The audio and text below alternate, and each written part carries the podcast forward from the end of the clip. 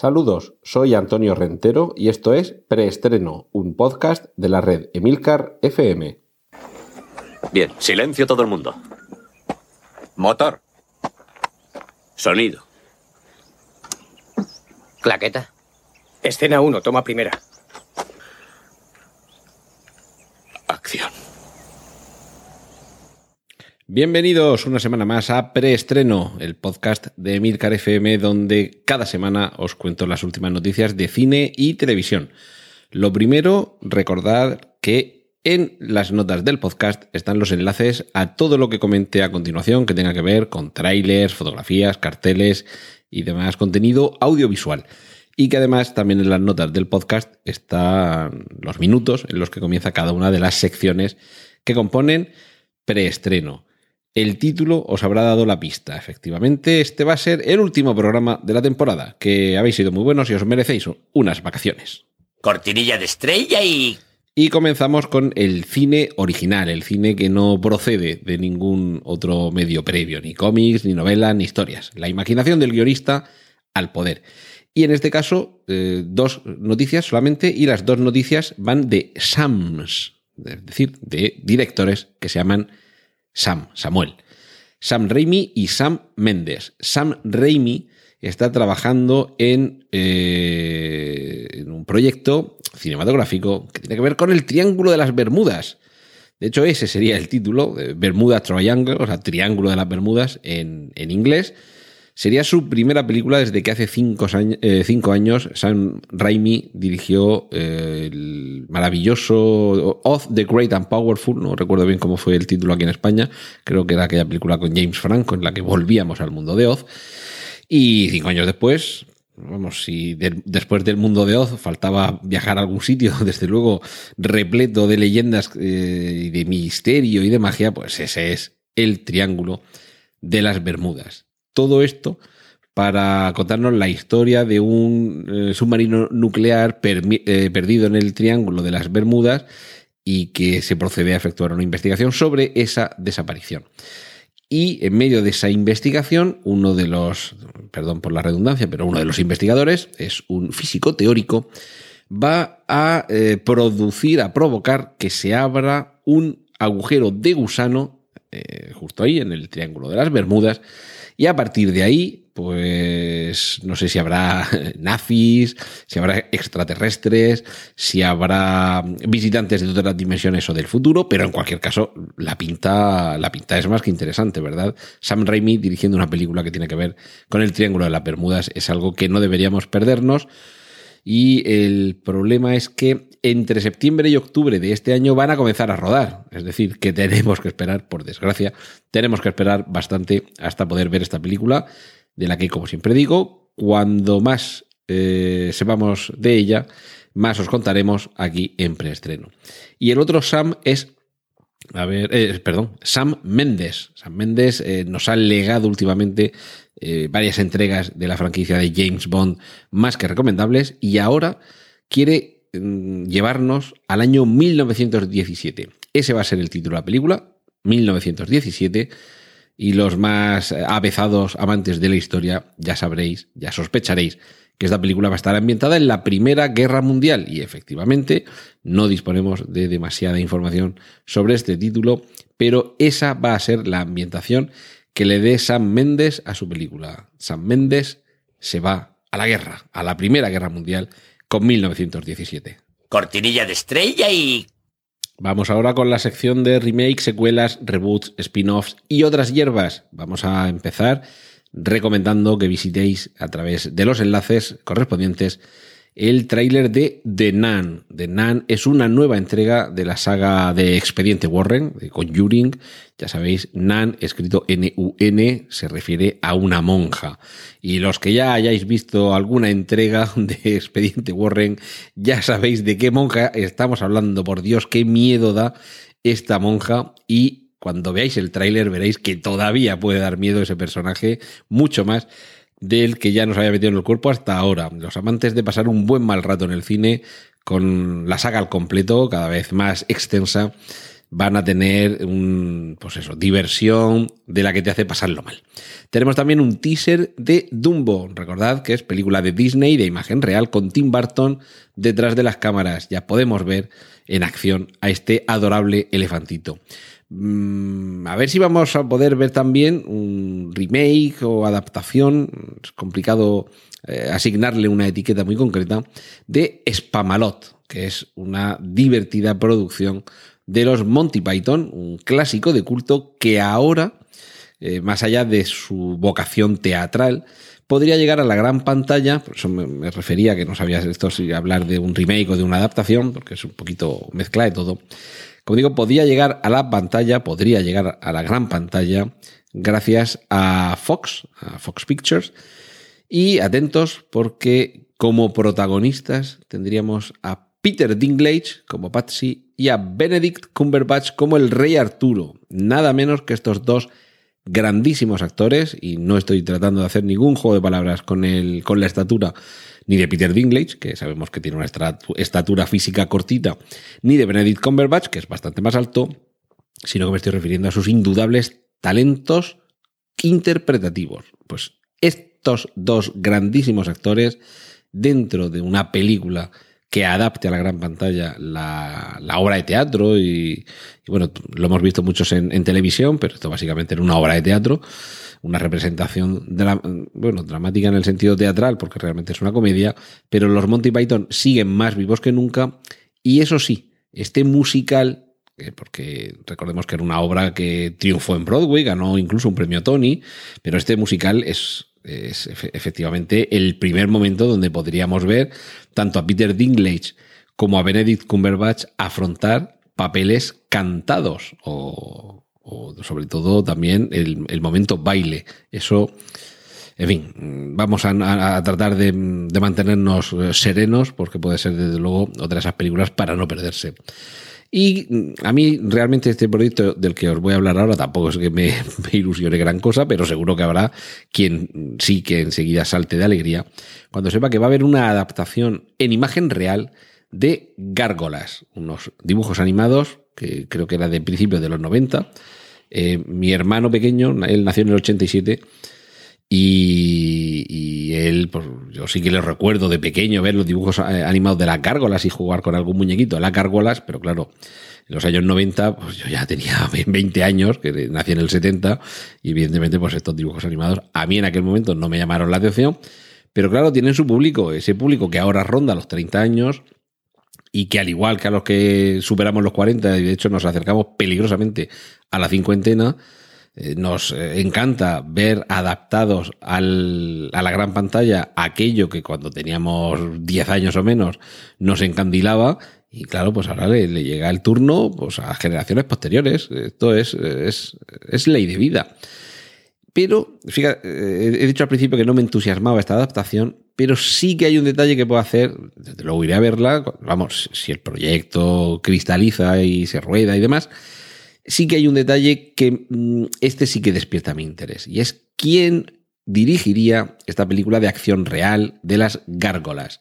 Se trataría nada menos que de Jordan Peele, el exitoso director de Déjame salir, que se convirtió el pasado año y en los Oscars eh, que se han entregado este año en la revelación, y sería eh, quien le habría vendido la idea a, mm, yo lo diré, a Disney y que en Disney pues parece que son proclives a producir la película. En fin, película de Jordan Peele con gárgolas, mm, bueno, ya digo, a mí no me entusiasma, pero seguro que por lo menos merece pena, la pena verla.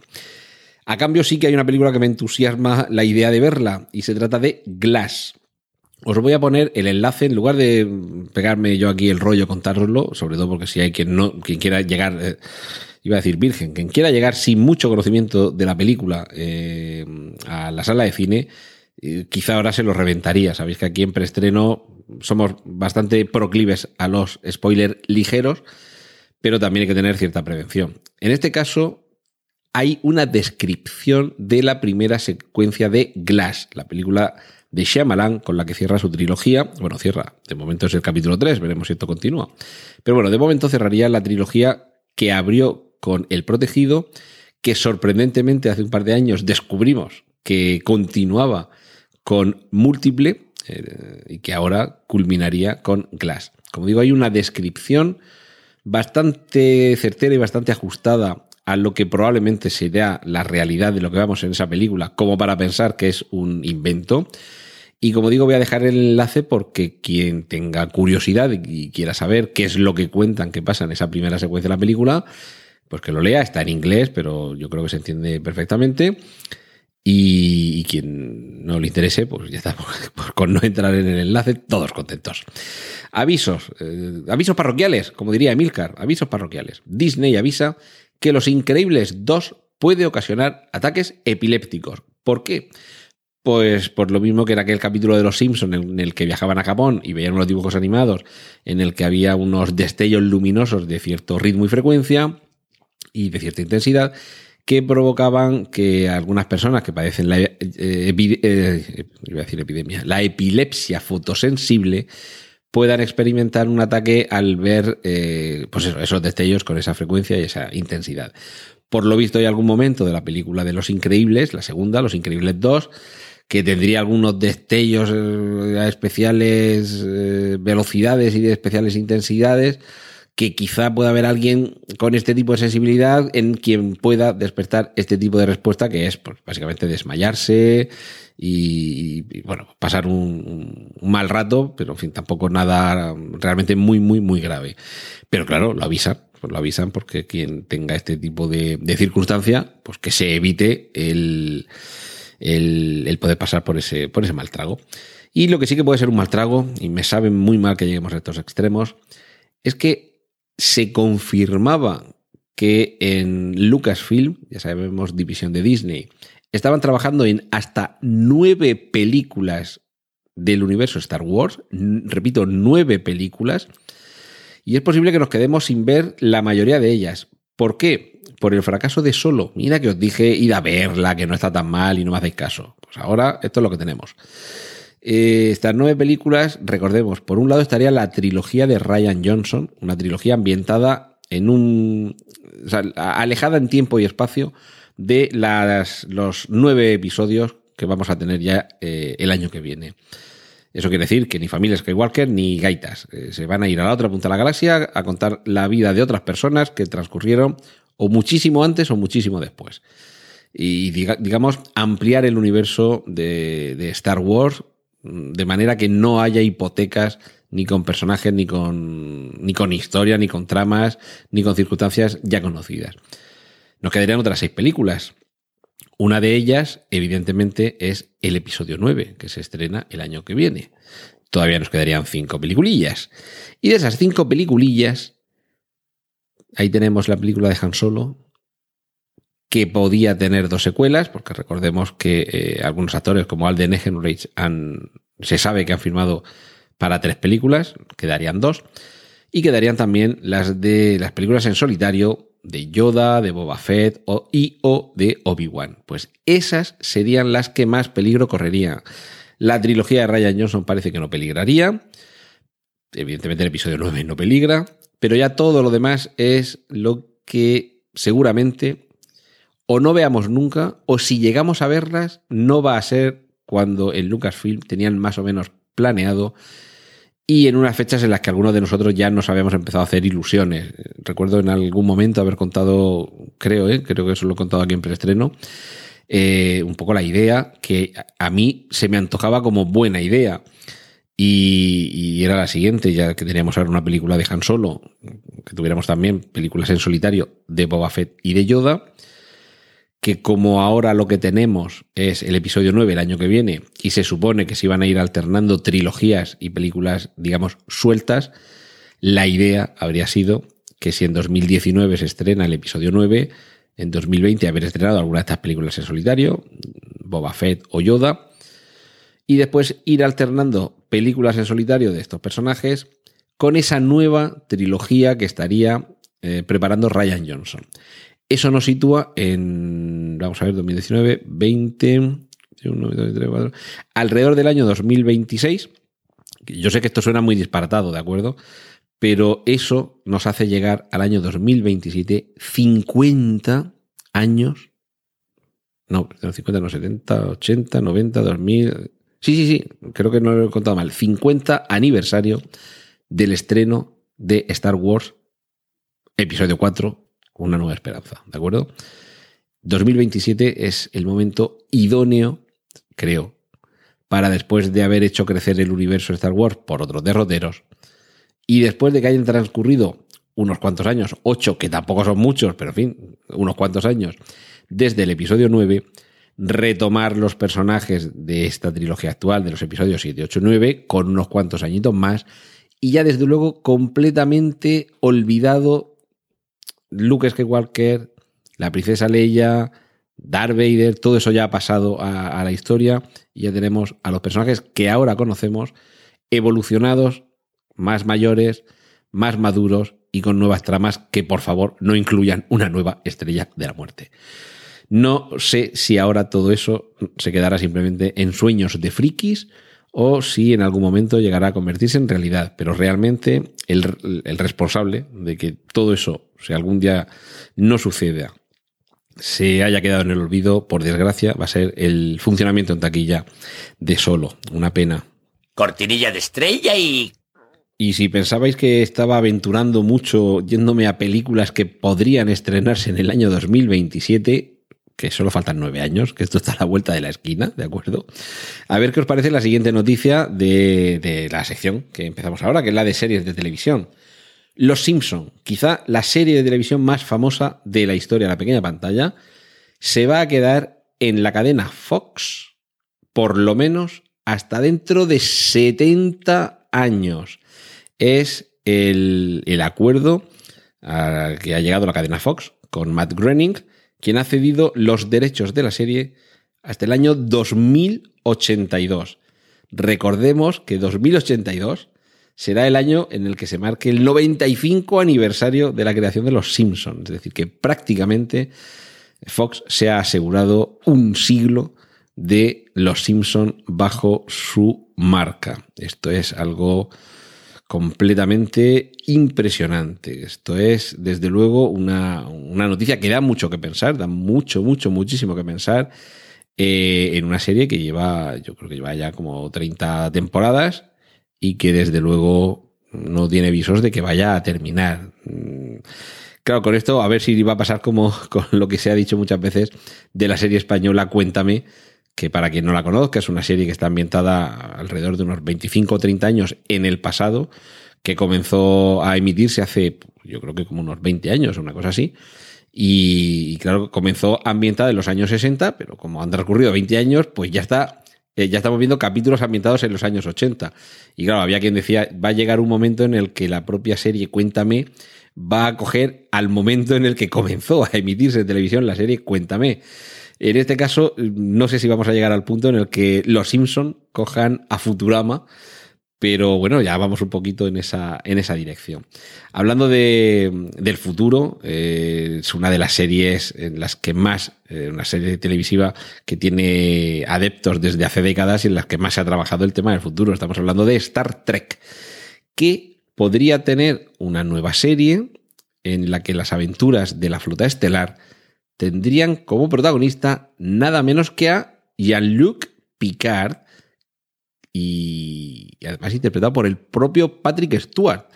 Sí que es cierto que es un actor que tiene un físico muy particular y que realmente, como lo hemos conocido siempre con la cabeza afeitada y tiene unos rasgos en los que la vejez no parece haber causado estragos en su piel ni en su rostro, pues es uno de esos actores que son casi atemporales. Así que no sabemos si llega a producirse esa serie, en qué época de la vida de Jean-Luc Picard va a estar ambientada. Si en una época cronológicamente eh, adaptada a su edad biológica, o incluso si lo vamos a ver con la misma edad que tenía al principio de aparecer en Star Trek, o incluso más joven gracias a la magia digital. Es todavía demasiado pronto para saberlo, pero como ya he dicho hoy una vez y probablemente lo voy a repetir, cuando sepamos algo más, os lo contaremos aquí en preestreno, que para eso estamos. Y concluimos esta sección dedicada a las series de televisión con una noticia que seguro que hará las delicias de los amantes de American Horror Story. Un crossover y una nueva temporada. La nueva temporada va a ser el crossover de Coven y Murder House. Coven era. Murder House fue la primera temporada de American Horror Story y Coven fue la tercera temporada. Así que la próxima, la octava, ya van por la octava temporada de American Horror Story, va a ser una suma de la primera y la tercera. Casi podemos decir que han roto todas las leyes, por lo menos las matemáticas, porque en este caso 1 más 3 van a sumar 8. Cortinilla de estrella y... Y vamos ahora con la sección de cómics y superhéroes. Hoy tenemos bastantes trailers y bastantes enlaces a fotos que podréis ver si pulsáis en los enlaces correspondientes desde las notas del podcast. Tenemos el tráiler de la segunda temporada de Luke Cage, vuelve el gran superhéroe de Harlem. Se confirma el nuevo aspecto de Hulk en Vengadores 4. Recordad que ya en un programa anterior estuve contando eh, cómo podía ser ese aspecto y lo que nos diría sobre el personaje. Eh, los que conozcáis los cómics sabéis que hay un momento en el que Hulk eh, tiene, digamos, el intelecto de Bruce Banner dentro del cuerpo de Hulk, ¿de acuerdo? Pues por ahí es por donde irían un poco los tiros. Y de la película Aquaman tenemos un montón de fotos. La película con Jason Momoa, recordad Cal Drogo en Juego de Tronos, interpretando a este, a este rey de las profundidades marinas dentro de las adaptaciones de los cómics DC. Le vimos en la Liga de la Justicia y ahora lo vemos tanto a él como a Nicole Kidman, como el Consejo de Reyes, como otro montón de fotos en los diversos enlaces que os voy a facilitar. Tenemos también las primeras fotos de Wonder Woman 84, con una Gal Gadot que sigue guapísima y espectacular y que además ya aparece con una ambientación que nos remite a la iconografía de los años 80 y con una sorpresa. Y es que aparece convenientemente vestido como en los años 80, es decir, con una pinta que nos da vergüenza propia, que no ajena, a los que vivimos los años 80 y recordamos haber ido vestidos así. Tenemos a Chris Pine. Chris Pine, recordad que, bueno, el actor que eh, interpreta en las últimas películas de Star Trek, al, al comandante, no sé si es comandante o capitán, bueno, a James Tiberius Kirk, y que en, en Wonder Woman interpretaba, ahí, ¿cómo se llama el personaje? Este, bueno, no recuerdo el nombre del personaje, pero en fin, quien hacía pareja con Wonder Woman.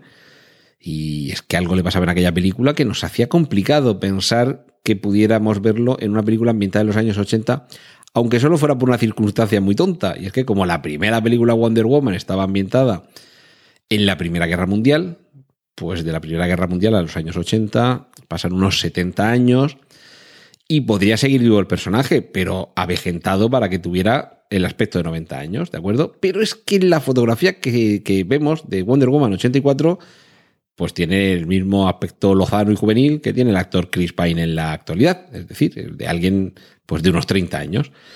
Eh, y claro, pues evidentemente a partir de ahí se han desatado todos los rumores. ¿Cómo es posible esto? Pues seguramente no va a ser por las cremas que se haya puesto. Cambiamos ahora de bando de superhéroes, en este caso nos vamos a los del universo cinematográfico Marvel. Estamos a punto de ver ya la película de Ant-Man y la avispa. Y eh, la siguiente película que veremos de Marvel es Capitana Marvel, que está, creo que se estrenaba en marzo del año que viene.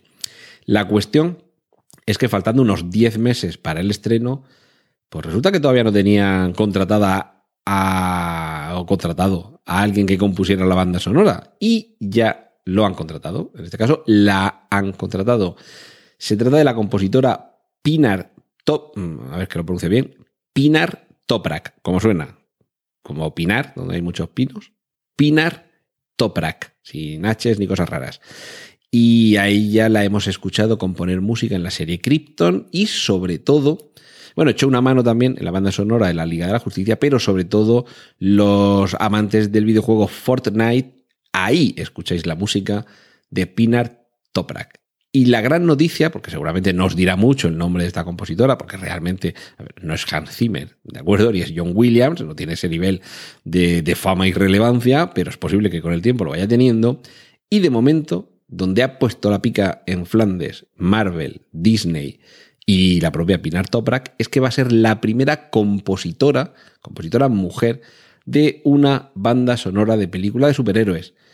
Que esto también supone la normalización del trabajo de la mujer. Que si hay alguien que compone, mm, bien o muy bien, pues lo que hay que hacer es contratarle. Y si es mujer, pues se le contrata. Eso no tiene que ser ningún óbide, cortapisa, obstáculo o valladar. Y desde luego con yo eh, eh, la serie de Krypton, que ya he comentado por aquí, que la sigo, todavía no he terminado de verla. Eh, la música, sabiendo ya que es de esta chica, los últimos capítulos que he visto, pues los he escuchado con un poco más de atención y me parece muy correcta. Del videojuego Fortnite he visto algunos vídeos en internet y ahora sabedor de esto, pues también he entrado a verlos. Y sí que he escuchado algunos de los temas de la banda sonora de la Liga de la Justicia, en los que ella ha echado una mano y creo que podemos estar satisfechos. Han hecho un buen trabajo seleccionándola como compositora de la banda sonora de Wonder Woman 84, que así se convierte, como ya sucedió con Wonder Woman a secas, en una nueva reivindicación del, del papel o de la posición de la mujer en el cine en general, en el cine de acción en particular y en el cine de superhéroes en concreto.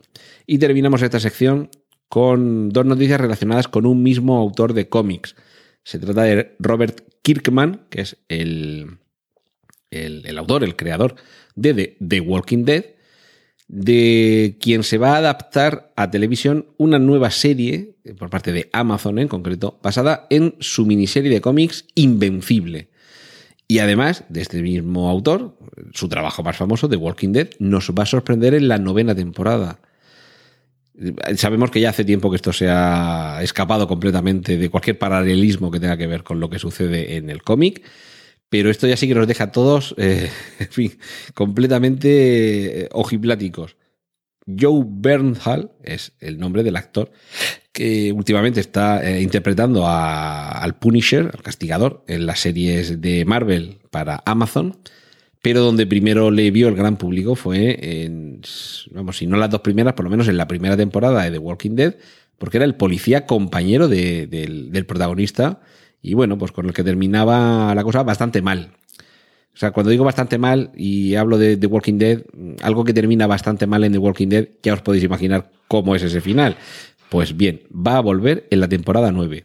No sé cómo, pero en fin, el actor va a estar ahí en la temporada 9 cortinilla de estrella y... Y vamos con la última sección de este programa con el que terminamos esta temporada. Adaptaciones de literatura al cine y la televisión con una única noticia. Esta semana ha habido aquí poco material. Eh, os he hablado de la adaptación al cine de Doctor Sueño, la novela de Stephen King, que continúa las aventuras de Danny Torrance, el niño protagonista bueno, protagonista no, personaje, eh, no protagonista, pero personaje secundario en El Resplandor. Sabemos que en esta novela se nos cuenta qué es lo que sucede con este personaje cuando ya es mayor. Y mayor y cuando tiene el aspecto de Iwan McGregor, que ya se ha confirmado oficialmente que va a ser el protagonista de las, iba a decir las aventuras, pero bueno, los sufrimientos seguramente de este, de este personaje que encara la, edad ya madura, los 40 años, mientras todavía continúa luchando contra los traumas que le quedaron tras su terrorífica experiencia en el hotel Overlook.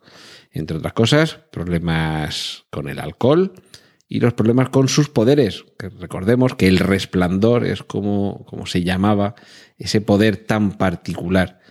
Y, el problema es que es capaz de establecer conexiones psíquicas con personas eh, que, que, tienen pues eso, otras, otras peculiaridades y otras habilidades. Si habéis leído la novela, pues ya sabéis un poco de qué va la cosa y creo que os va a resultar muy adecuado el aspecto de Iwan McGregor. Yo al menos al leer la novela no es que imaginar a alguien con el aspecto idéntico a Iwan McGregor, pero claro, sabiendo que era una versión adulta de Denny Torrance, eh, pues un niño rubio, en fin, pues más o menos con una cara particular, creo que casi todos les ponemos algunas caras a los personajes de las novelas que leemos y a mí no me descuadra el que sea Iwan McGregor quien, quien lo interprete, así que ahora ya solo nos queda que ruede la película, nada, eso enseguida, enseguida está hecha. Cortinilla de estrella y y sabéis que termino todos los programas con una referencia que tenga que ver con el podcast. En este caso en concreto, la referencia al podcast tiene que ver con un podcast de Emilcar FM, que es Eureka, el podcast de nuestro compañero Francisco Molina, que además de recomendaros su podcast, evidentemente, esta semana lo que voy a hacer es recomendaros un libro que ha escrito nuestro compañero, que además el libro se titula exactamente igual que su podcast, es decir, Eureka.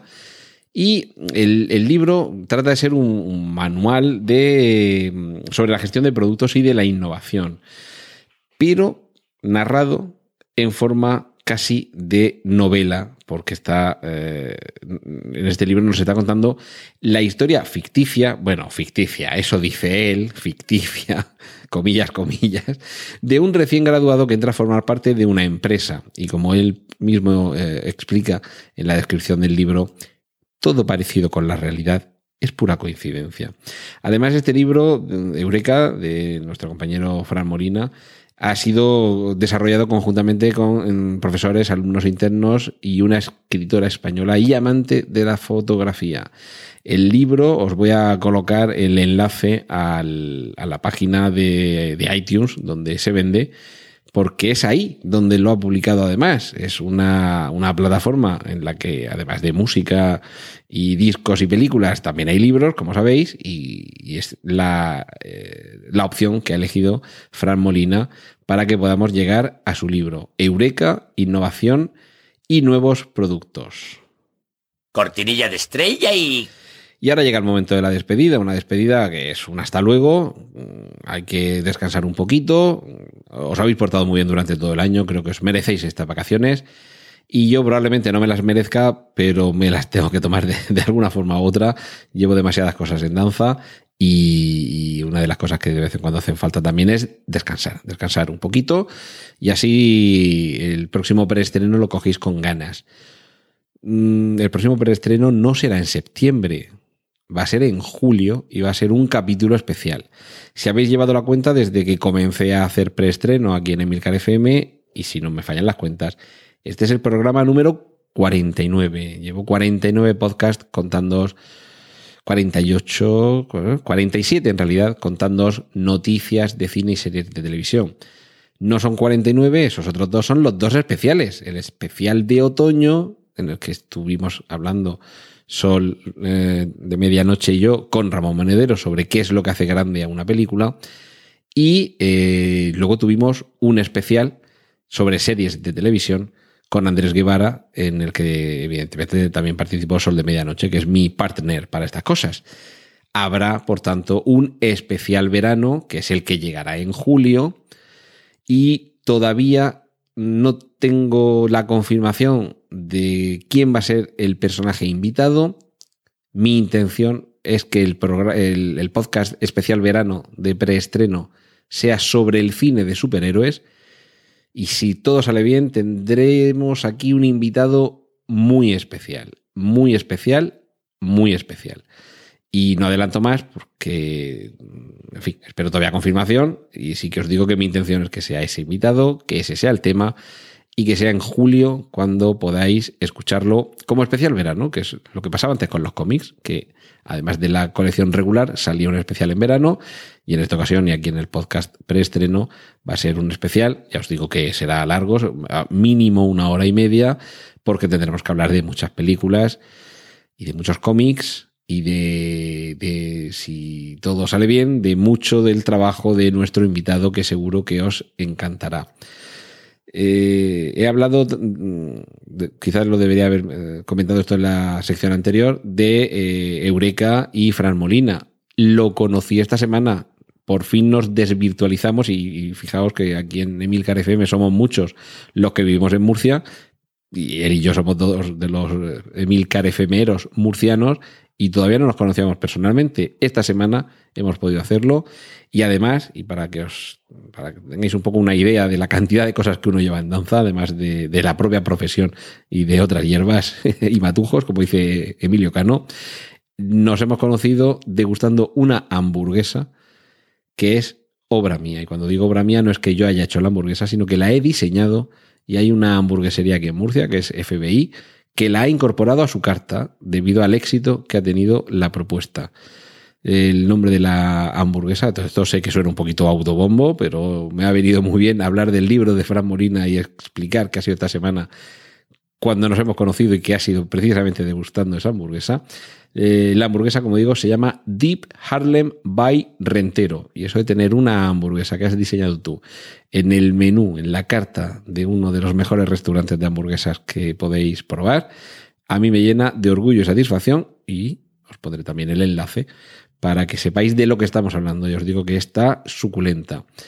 Y de momento, esto es todo por esta temporada aquí en preestreno. Pasado un buen verano y a la vuelta de la esquina tenemos el especial preestreno del año 2018. De verdad, de todo corazón, muchas gracias por haber estado toda esta temporada al otro lado del micrófono. Os espero y deseo que paséis un magnífico verano viendo mucho cine y muchas series de televisión. Esto ha sido todo por hoy en preestreno. Muchas gracias por la atención prestada. Hay disponibles más episodios de este podcast en nuestra página web preestreno.tv y en emilcar.fm barra preestreno, donde aparecen otras formas de contacto y participación y donde esperamos vuestros comentarios. Un saludo de Antonio Rentero y hasta el próximo preestreno. ¡Y corten! Genial, la positiva.